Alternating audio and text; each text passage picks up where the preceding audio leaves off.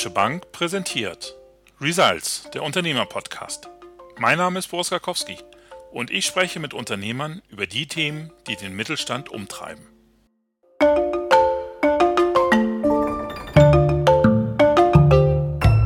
Physische Distanz bleibt auf absehbare Zeit das Gebot der Stunde. Statt eines persönlichen Austauschs kommunizieren wir nun per Videochat und Telefonkonferenz mit Kunden, Kollegen, Lieferanten und natürlich auch Bankern. Das ist nicht immer ganz einfach, vor allem wenn es sich um sensible Themen handelt oder wenn die notwendige Technologie und Erfahrung fehlen.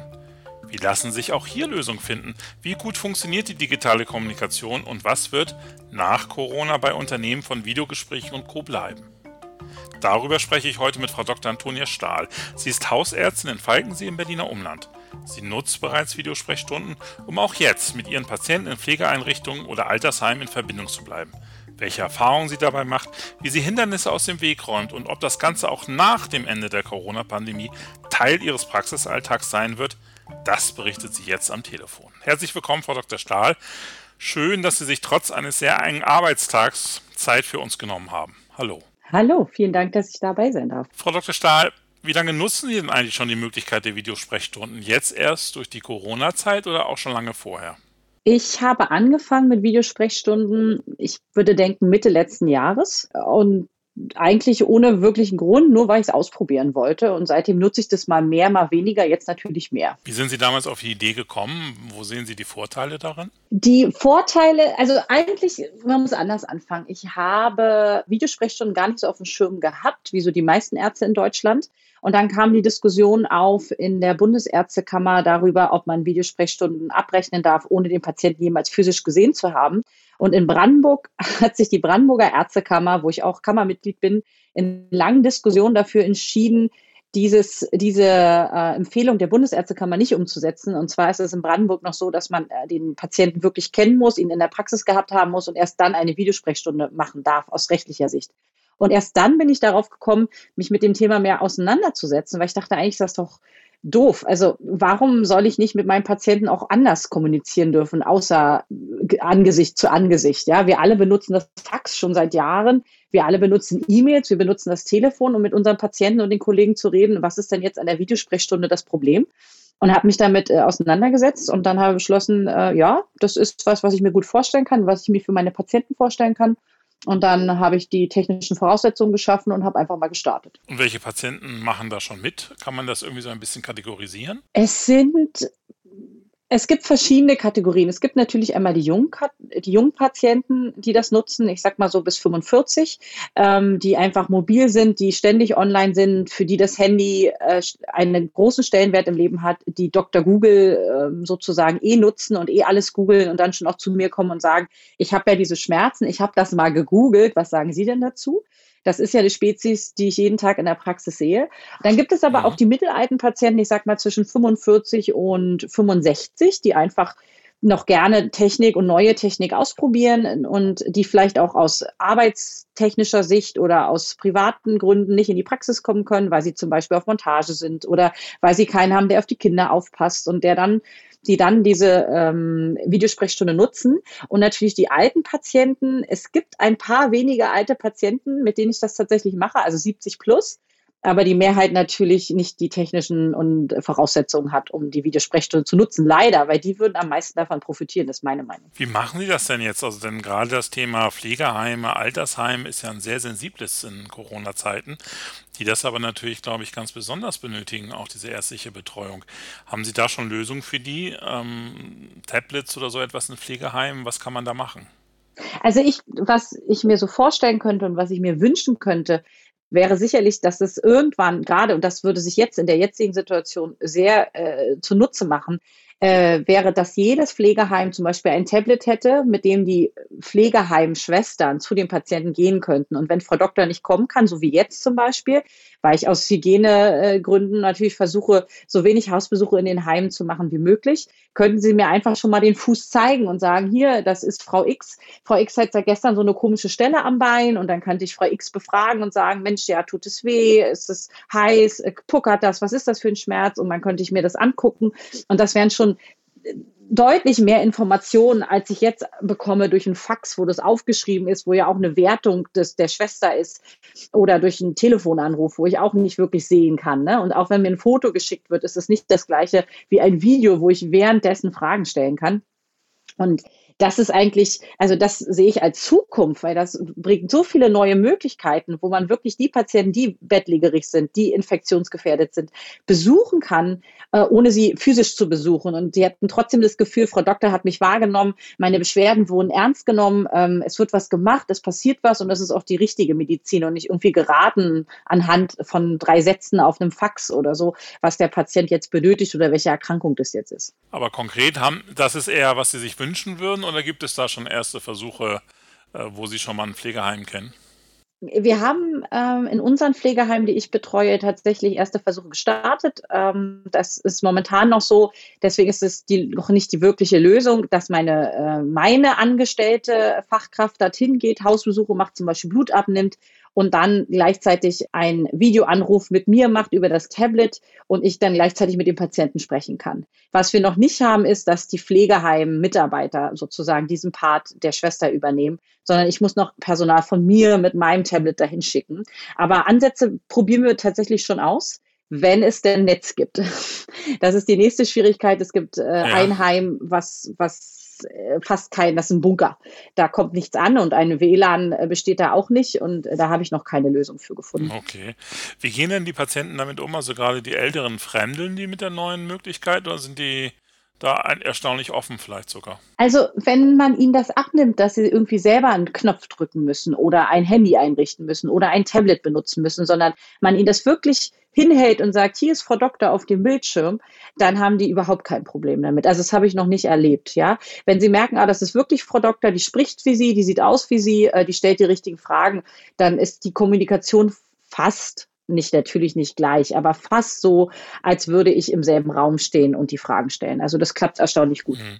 Und wo sind da die Grenzen? Also wenn ich gerade an, an die Gefahr einer Fehldiagnose denke oder so etwas, ist ja doch manchmal nochmal was anderes, wenn man tatsächlich die Person auch anfassen, abhorchen oder wie auch etwas kann, also den Patienten und nicht nur über Video. Wie gehen Sie damit um? Genau, also da gibt es wirklich ganz äh, klare Grenzen und eine ist davon, wenn es darum geht, jemanden abzuhorchen, EKG zu machen, ähm, also rein ärztliche Tätigkeiten, die auch wirklich nur ich machen kann. Ich kann meiner Schwester nicht auftragen, horch doch mal auf die Lunge, weil ich muss selber hören, wie die Lunge klingt.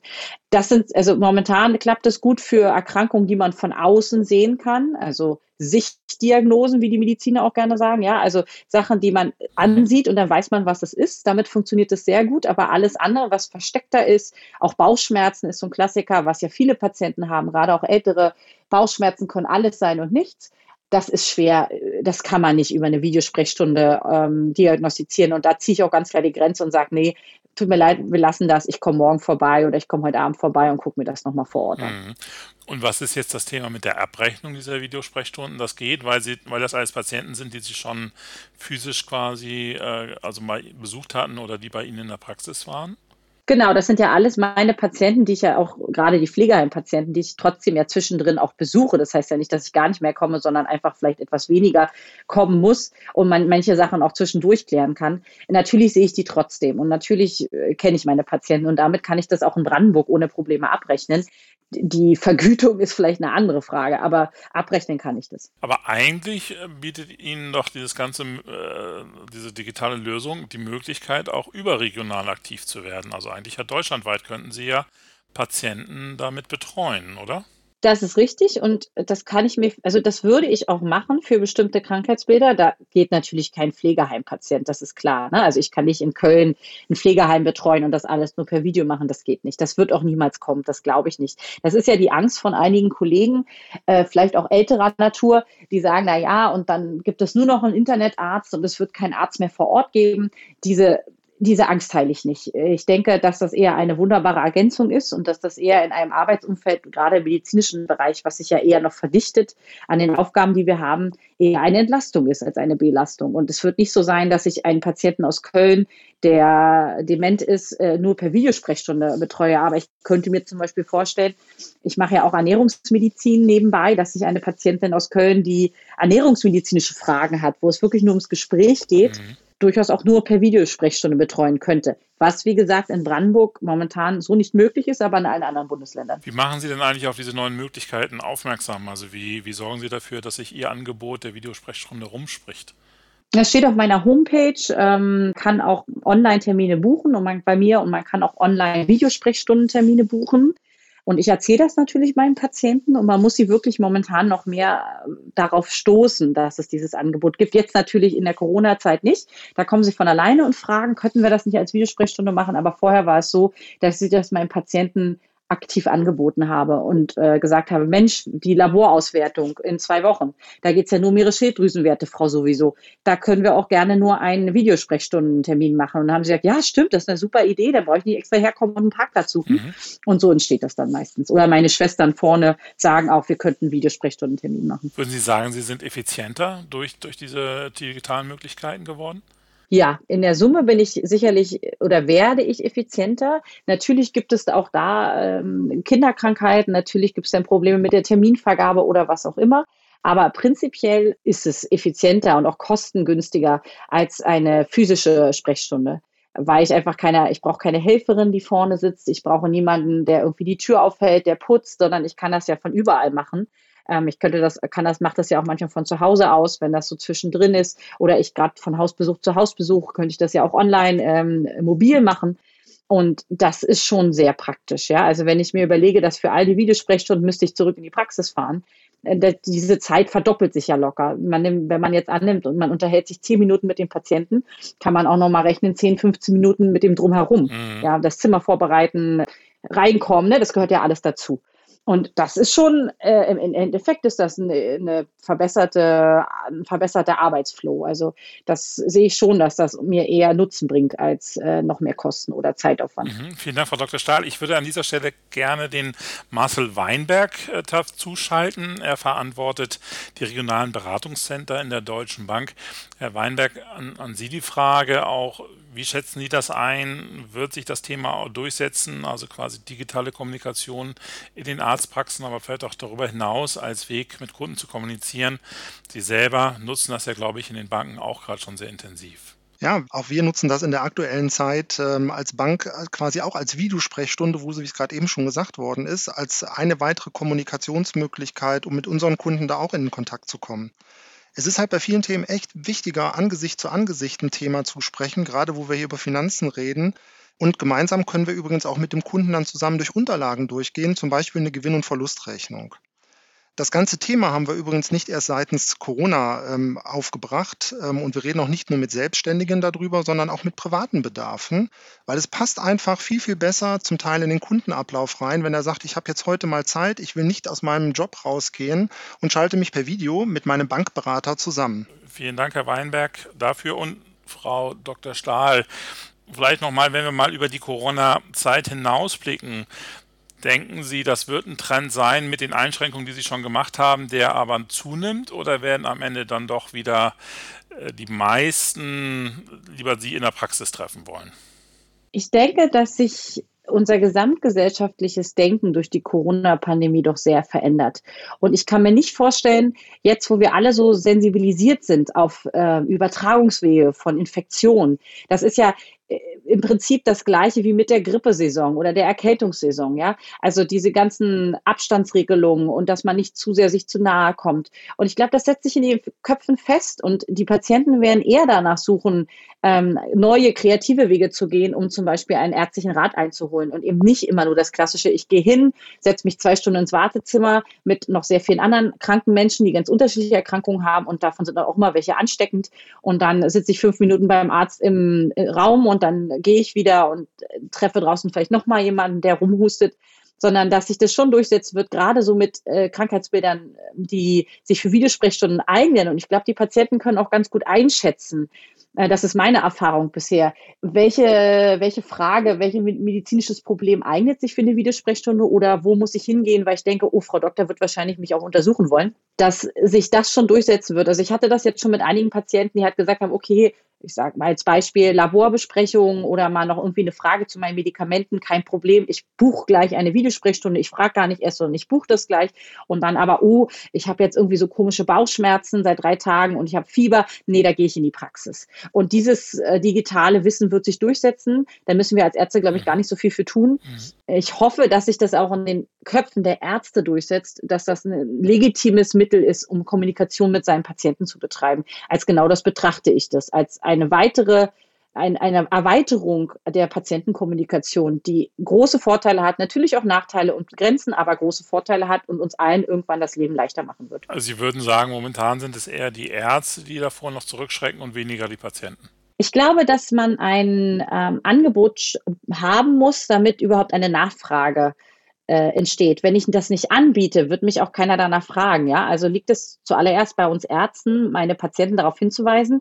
Guck mal, es gibt noch was anderes. Wenn du diese negativen Seiten, die uns ja auch immer wieder von den Patienten gespiegelt werden, ne? Infektionsrisiko, Schwierigkeiten in die Praxis zu kommen, zeitliche Probleme, dass man sagt, okay, wir haben aber eine Lösung dafür, gerade wenn du eben nur drei Minuten einen Rat haben willst von mir oder nochmal die Tabletten mit mir durchsprechen möchtest, dann, und ich kenne dich ja sowieso schon fünf Jahre, dann musst du nicht vor mir sitzen. Das können wir auch an der Videosprechstunde machen. Da werden sich die Patienten für interessieren. Ich merke es ja jetzt, also jetzt verstärkt durch Corona, aber auch davor hat das ja immer mehr zugenommen. Und es ist aber an uns Ärzten, diesen Impuls zu setzen und zu sagen, es gibt auch noch was Neues. Und da sehe ich bei vielen Kollegen noch eine sehr große Zurückhaltung. Und das finde ich eigentlich schade. Das muss ich jetzt aber doch mal fragen, Frau, Frau Dr. Stahl. Sie sind ja eigentlich Ärztin. Warum können Sie sich, also wo, woher diese Digitalaffinität bei Ihnen? Haben Sie sich das alles selbst angearbeitet oder wie kommt der Bezug äh, zum, zu diesen Themen? Naja, nur weil man Ärztin ist, heißt ja nicht, dass man nichts anderes beherrscht im Leben. Ähm, es ist sicherlich so, dass ich bedingt durch mein Baujahr oder mein Geburtsjahr, was in den 80ern liegt, eine größere Internet- oder digitale Affinität habe als jemand, der 20 Jahre früher geboren ist. Und das ist auch das, was äh, das momentane Problem ist, dass viele Ärzte eben älter sind als ich, die niedergelassen sind in Praxen und deshalb nicht damit so aufgewachsen sind wie ich. Ich bin als Digital Native aufgewachsen. Ähm, wir hatten relativ früh zu Hause auch viel Technik und viel so Neuheiten, die es damals gab. Ja, das war dann halt noch ein Festnetztelefon oder das war halt dann irgendwie äh, eine Fernsehumleitung oder was auch immer. Aber mit diesem, mit dieser Neugier bin ich aufgewachsen als Kind und als Jugendliche und die habe ich mir, glaube ich, so ein bisschen äh, erhalten. Und das ist das, was ich auch so spannend finde. Und äh, natürlich habe ich Interesse dafür. Natürlich liest man sich dann auch ein und recherchiert und dann ist das so ein bisschen wie mein Hobby geworden. Aber das heißt, wenn es mal nicht klappt mit der Verbindung oder so etwas, dann können Sie sich selber drum kümmern oder kann man da nicht auch vielleicht einen IT-Dienstleister dazuziehen? Wie machen Sie das? Also ich habe beides. Ich habe IT-Dienstleister, mehrere für verschiedene Projekte, habe ich verschiedene Ansprechpartner und dann habe ich sicherlich aber auch ein Interesse und einen Ehrgeiz, die Dinge selber zu reparieren und mich da einzulesen und warum hakt das jetzt? Und äh, eigentlich ist Medizin und äh, Informatik und digitale Medien nicht so unterschiedlich. Es ist alles, beruht ja auf bestimmten Gesetzen und äh, Funktionsweisen und wenn man die einmal kennt und wiedererkennt, dann kann man da relativ viel mitmachen. Sehr schön. Frau Dr. Stahl, zum Schluss noch drei Empfehlungen von Ihrer Seite. Uns vielleicht gar nicht nur an die Ärzte allein, sondern das Thema Videogespräche mit den Kunden, auch über sensible Themen, über die Distanz, über digitale Wege zu kommunizieren, ist ja auch für ganz viele Unternehmen und Unternehmerinnen äh, interessant. Also was sind die drei Empfehlungen, die Sie unseren Zuhörern geben würden? Die erste Empfehlung ist ganz sicher, keine Angst vor neuen Sachen, keine Angst vor der digitalen Welt einfach mal ausprobieren, einfach machen, sondern einfach sich darauf einlassen, sagen, ich möchte das jetzt, ich, ich probiere es einfach mal aus, ich biete es meinen Kunden an und dann bekommt man Feedback und dann sieht man, das funktioniert, das funktioniert weniger, äh, das können wir noch ausbauen, das war irgendwie keine so gute Idee für uns, aber das erste ist wirklich keine Angst davor zu haben, sondern sich da äh, offen für zu geben und zu sagen, ich probiere das jetzt mal aus. Das Zweite ist sicherlich ähm, auch den Kunden oder den Patienten, je nachdem was es ist, ein niedrigschwelliges Angebot zu machen. Das heißt, das darf kein großes, kompliziertes Werk sein, wo man sich erst registrieren muss und dann 24 Stunden warten muss oder ein geheimes Passwort um Mitternacht flüstern muss, sondern es muss relativ einfach sein, zu bedienen, es muss einfach zu verstehen sein, es muss äh, einfache Regeln haben und dann nutzen das auch die Kunden oder die Patienten. Und das Dritte ist sicherlich darauf zu hören, was das eigene Bauchgefühl sagt. Und wenn das eigene Bauchgefühl sagt, das ist nicht für mich, ich bin eher so der Schrifttyp und nicht der Telefontyp, dann sollte man auch dabei bleiben und nicht etwas mache, nur weil alle anderen das machen, das ist selten vernünftig und das funktioniert selten gut. Sondern bleib, man muss sich selber treu bleiben, auch gerade in der Digitalisierung. Etwas tun, was einem vielleicht Angst macht, aber was man sich vorstellen kann und dann ist man auf dem richtigen Weg. Klasse. Vielen Dank, Frau Dr. Stahl. Gerne. Meine Damen und Herren, auch an Sie vielen Dank fürs Zuhören und auch diesmal meine Bitte an Sie alle. Berichten Sie uns von Ihren Erfahrungen als Unternehmer in dieser Zeit. Haben Sie eine gute Idee, wie Sie die, den Schwierigkeiten trotzen? Dann teilen Sie die gerne mit uns. Bleiben Sie gesund und schalten Sie auch bei unserer nächsten Podcast-Folge wieder ein. Auf Wiederhören.